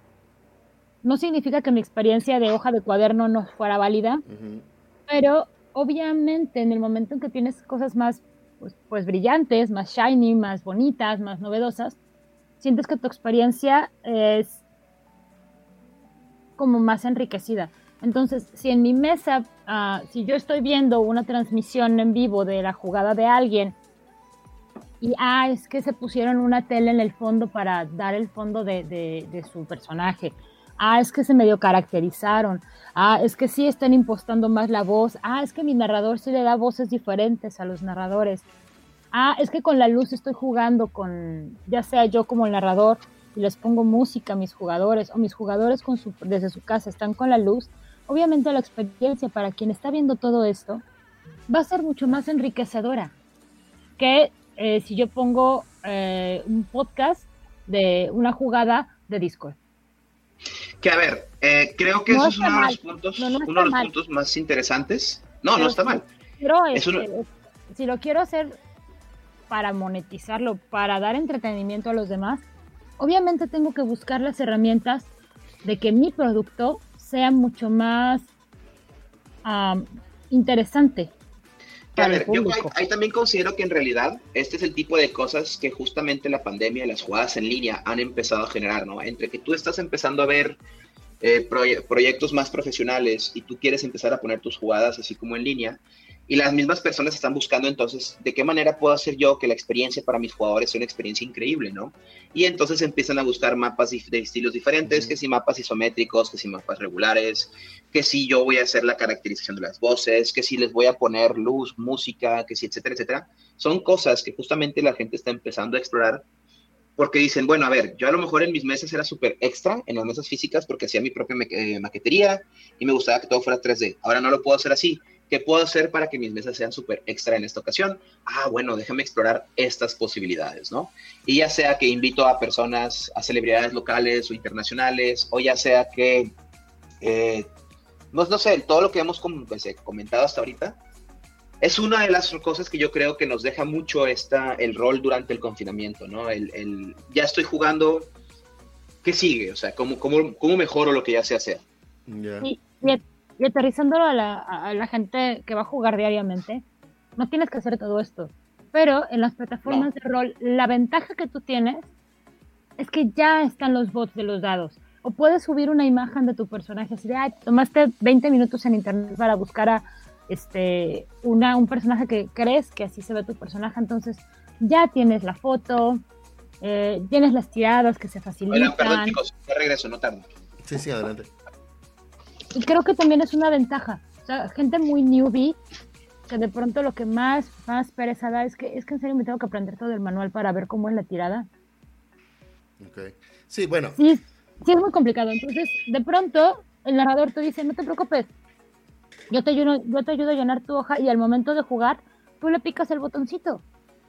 Y ya estuvo. Obviamente con el paso del tiempo el jugador va a decir, oye, pero qué, este, ¿Cómo puedo hacer que mi ataque sea mejor o que mi engaño sea mejor o, que mi forma de negociar sea mejor? Porque nada más estoy picando el botoncito. Ah, entonces, ¿sabes qué? Te recomiendo que te leas este libro, ya sea digital, bueno, ahora digital, o a lo mejor lo pides por internet y te llega físicamente.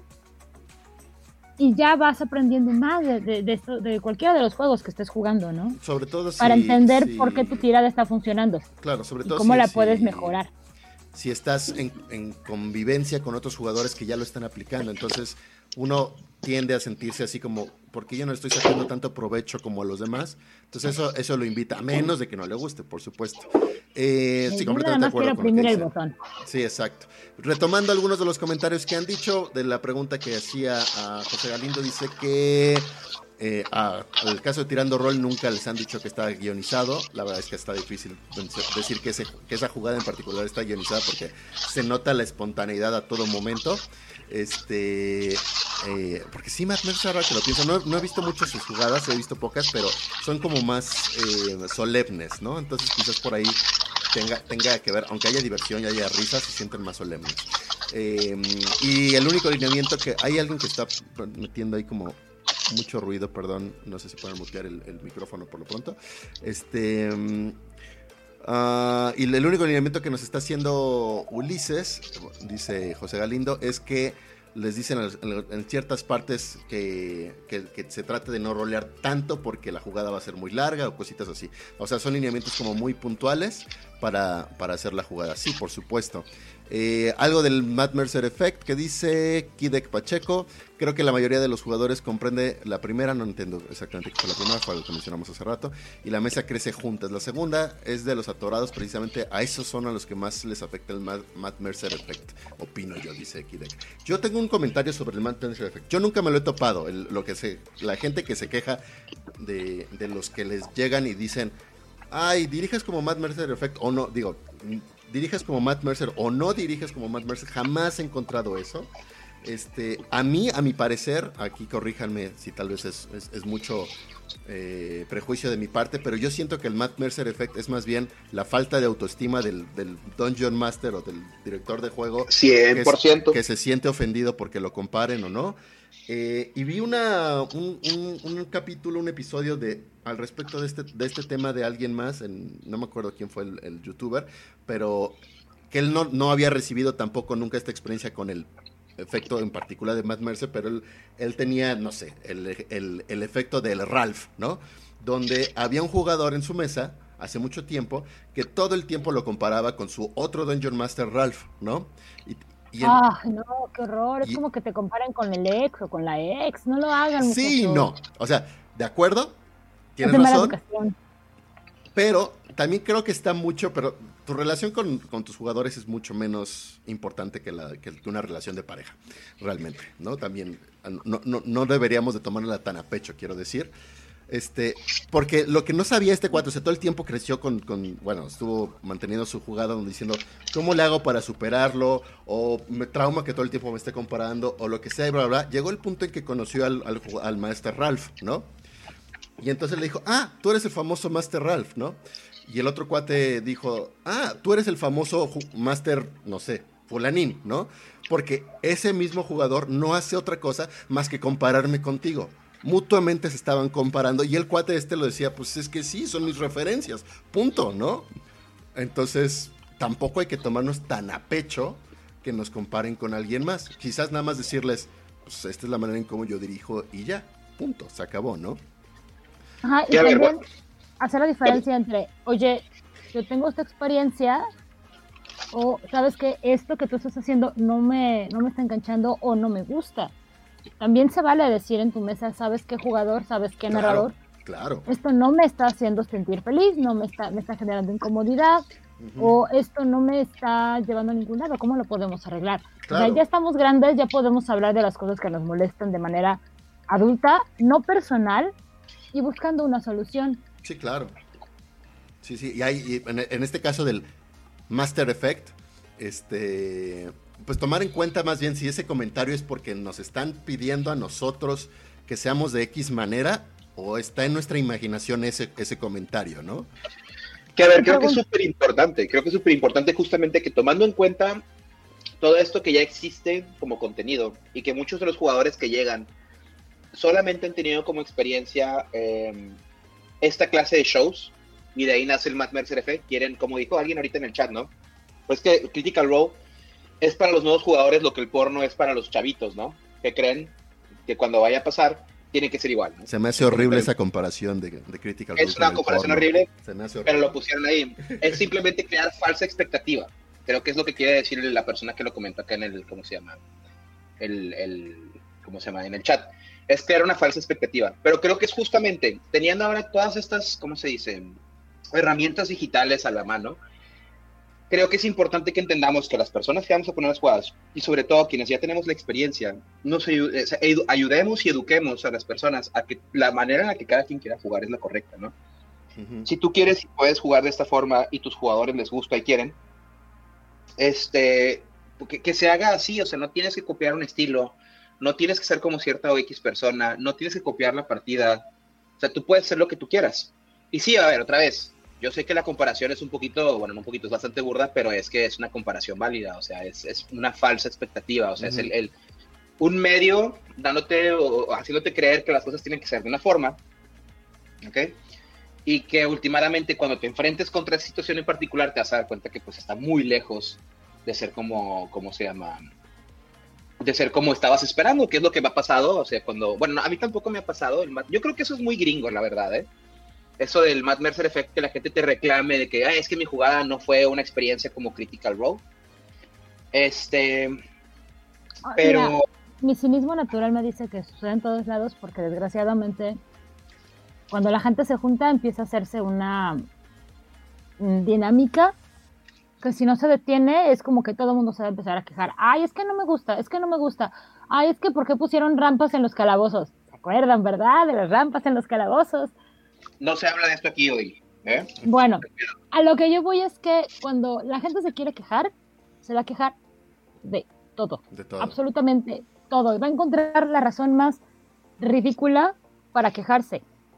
De, es que en el párrafo cuarto de la página 75 del volumen olvidado número 565 dijeron que, y yo no estoy de acuerdo, y ya nadie se acordaba del volumen olvidado 575, obviamente, ¿no? Pero se van a quejar y se van a agarrar de ahí. Ay, es que Matt Mercer es que está guapo y por eso la gente lo, por eso las chicas están jugando rol, porque está guapo. Ay, pero es que a los chicos les gusta porque, ay, no, no sé. Bueno, O sea, la gente va a encontrar razones para quejarse. A ver, es verdad. Es un papucho. eh, pues sí es guapo. A mí me gusta. Ok, yo no estoy diciendo si es guapo o no es guapo. A lo que yo estoy diciendo es que la gente va a encontrar Sí, claro. 1400 Para- razones para quejarse y de lo que sea Sí, y completamente. descalificar. Cuando a lo mejor lo que tu narrador, lo que tu jugador te dice es que no lo haces como Matt Mercer, es, oye, pero es que fíjate que a mí lo que me gusta de Matt Mercer es este su manejo de, de las reglas que a veces es flexible. Exacto. Bueno, ya Y casi es para- una babosada, ¿no? Pero también nuestras skills de comunicación de pronto fallan y no podemos decirle y comunicar las cosas. Perfecto. Y en línea es más difícil. O sea, en, Completamente. en persona tienes toda esta gestualización, cómo mueves las manos, cómo estás viendo. En línea no tenemos esa ventaja. Y creo que cuando regresemos a, lo que considerábamos normal hace el- dos años, yo quiero pensar que en menos, va a ser muy interesante la experiencia de la gente que solo ha jugado en línea, ver cómo se adapta a jugar en persona. Eso está interesante, definitivamente. Eh, nada más, ya para casi cerrar o ir cerrando nuestro programa, eh, retomo un comentario que me gustó muchísimo de Concilio del Sur. Dice, creo que quien no conoce a quien tiene en la mesa no puede sacar ventaja de lo que tiene delante. Y comparar es lo peor. De acuerdo completamente con eso. Eh, es, un, es un consejo que creo que nos deberíamos llevar todos. Es, pues no, no, no pensemos en lo que no tenemos, más bien aprovechemos lo que sí tenemos, ¿no? Eso, eso me parece muy, muy válido. Retomando entonces nuestra conversación, yo quiero hacer una conclusión. Me dirán ustedes si están de acuerdo o no, se suman a ella o tienen otras conclusiones. Yo siento, ya que empezamos a hablar de probablemente las primeras experiencias de, de- de rol, eh, un poquito de su historia, cómo ha cambiado con el tiempo y cómo la pandemia nos obligó a un cambio eh, mucho más dramático, pero creo que en general es en la misma dirección. A mi parecer, es que el juego de rol se está sofisticando. O sea, sé que encontramos más herramientas, más maneras de, llevarlo a cabo. eh, eh, somos más quisquillosos algunos para llevarlo a- a juego. Antes nos conformábamos algunos y nos seguiremos y algunos seguirán conformándose con las mesas, digo con las mesas, con las hojas de personaje en, cuaderno y, escribirlo y es suficiente por supuesto, pero habrá personas que no se puede conformar ya con eso, que necesiten toda una experiencia en línea multimedia para llevarlo a cabo y sigue siendo rol también eh, las experiencias de las mesas por cobro. em, los programas estos de streaming en general a lo que yo voy es que esto del juego de rol la actividad del rol se sofistica, bueno, y, se amplía tanto como jugar fútbol. Jugar fútbol también es una cosa muy diferente a tener un frutzi con tus amigos en, en la, primaria que dedicarte a ello, ¿no? Y hay un sinfín, un abanico enorme de posibilidades entre esas dos opciones que en el rol también se están dando ahora y creo que la pandemia nos está revelando precisamente esa sofisticación de una manera innegable, co- cosa que antes sí nos podíamos suponer más fácilmente a eso o no. De ahí que supongo que podrá convertirse o podrá trasladarse a otros medios de, de, mm, entretenimiento que no necesariamente sean rol, pero están relacionados o podrían estar relacionados y podrían em, no sé, eh, sostenerse mutuamente, si hacen películas, series de televisión, streamings, lo que sea, el público va a consumir esa idea de lo que es un juego de rol y, proba, y, lo, y seguramente lo va a probar.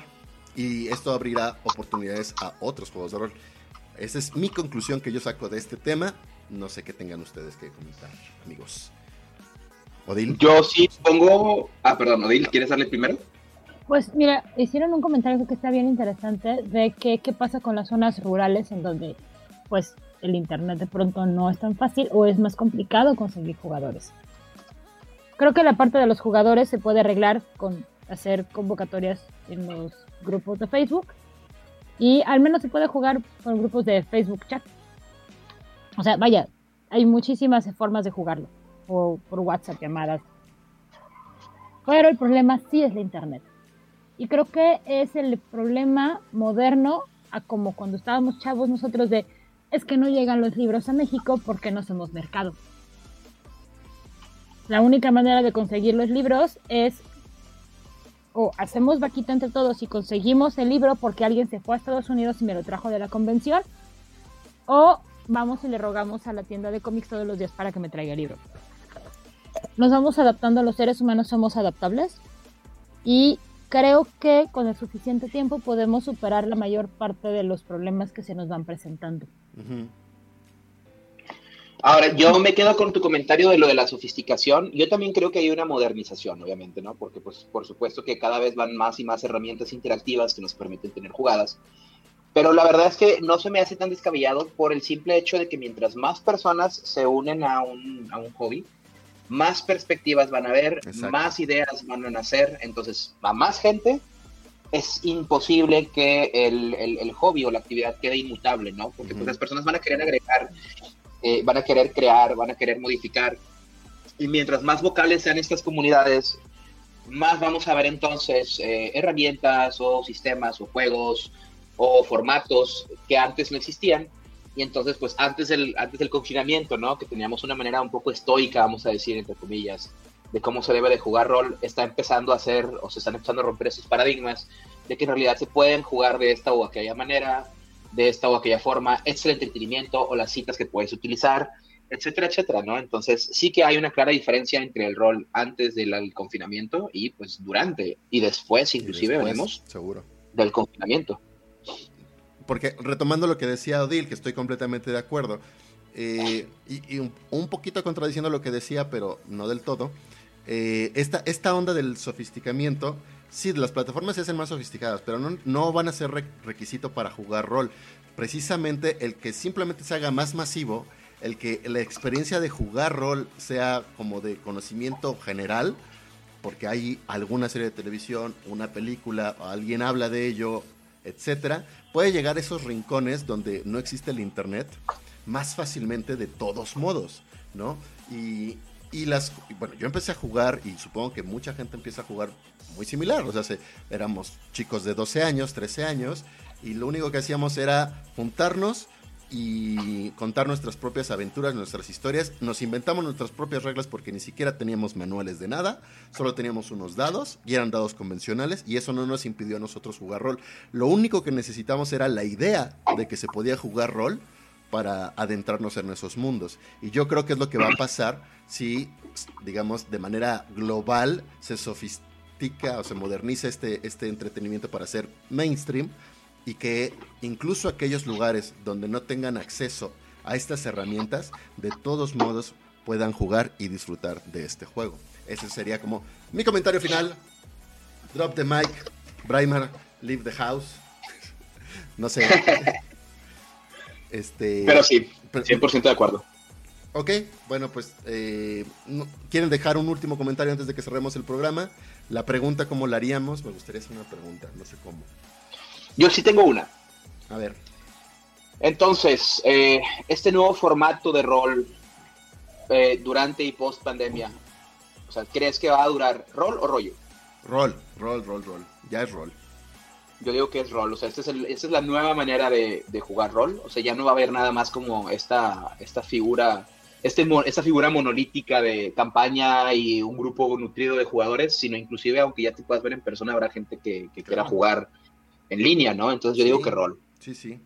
Es más, yo, yo, yo, yo habría hecho la pregunta es, uh, el, rol o la actividad de jugar rol o la industria en general ha cambiado, a partir de la pandemia cambió para siempre rol o rollo? Rol. ¿Odil? No sé a qué te refieres con rol o rollo, disculpa. Ah, sí, el, el- Ah. Yo siempre llego tarde a todo. sí, cierto. Rol es, o sea, hace- por eso se llama nuestro programa Rol o Rollo. Rol es, digamos, como lo que está favor. bien. El rollo claramente lo entiendes. Es puro choro, pues, este, eh, chaqueta mental, como le diríamos, de estar diciendo algo. Entonces, mi, mi- mi pregunta, que puede ser chaqueta mental o puede ser algo que va hacia algún lado, realmente es, ¿crees que la pandemia ha cambiado el rol para siempre? ¿Rol o rollo? Cualquier, cualquier respuesta es válida, no te sientas comprometida nada. Es que el rol sigue siendo rol, sigo interpretando cosas, perdón, es que en ese aspecto sí soy muy purista. El Puede- no puedes decir la rollo. base, pues rollo. Perfecto. Y, y ahora sí, dinos tu argumento. El rol va a seguir siendo rol, no importa si estoy haciéndolo con una hoja de mi cuaderno arrancada o si tengo el software de interacción 3D de realidad virtual más grande de la Tierra. Ok, es un excelente punto de vista. Bueno, y aprovechando entonces nada más para hacer comentarios, pues, ¿qué te parece también, Odil, si nos hablas un poquito de las actividades que vas a tener en marzo? Ah, ok, pues un día apareció un este Philip Salvaje y un Choc Salvaje me dijeron, oye, ¿quieres narrar? Y yo dije, ¿qué? Y me invitaron a un evento padrísimo que va a ser en el mes de marzo eh, por el canal de Reroll, que básicamente es rol de mujeres para mujeres con mujeres. Y todas las mesas van a ser narradas por mujeres y jugadas por mujeres. En mi caso, voy a estar narrando este domingo que viene y el siguiente una sesión de dos jugadas, bueno, do- sí, dos jugadas de Vampiro la Mascarada con el sistema de quinta edición. Excelente. A las 5 de la tarde, de 5 a 9 de la tarde, de la noche más o menos, picos más, picos menos, dependiendo ahí de, de los temas técnicos que ya sabemos que siempre se nos pueden presentar, pero esa es la idea. Así es. todas las ligas tenemos- están en la descripción. Así es, tenemos de hecho ya está puesto en nuestras páginas el, ¿cómo se llama? El calendario de, de las diferentes jugadas. Entonces, pues si le quieren echar una, una, una, una vista y apoyar a, a las chicas, pues estaría de lujo, ¿no? Muy bien. Pero todo el mes, chicos y chicas, todo el mes. Todo Va a marzo, mes de la mujer. Atascamiento de rol. Muy bien. Perfectísimo. Pues ya lo saben. Eh, ¿Algo más que quieran decir? O si no, ya cerramos programa. Yo creo que se dijo todo lo que se tenía que decir y se abrieron temas para otro programa después. Se abrieron muchos temas.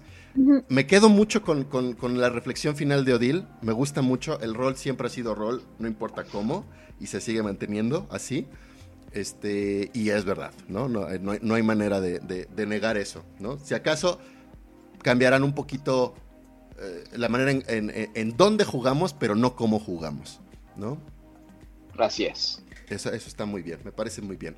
Bueno, pues con esto nos vamos y nos despedimos para vernos la, o escucharnos eh, la próxima semana. Odil, muchas gracias por estar. Igual, Filip. Como siempre, un placer. Muchísimas gracias. Y nos estamos escuchando en la próxima. Hasta luego. Nos vemos. Bye bye.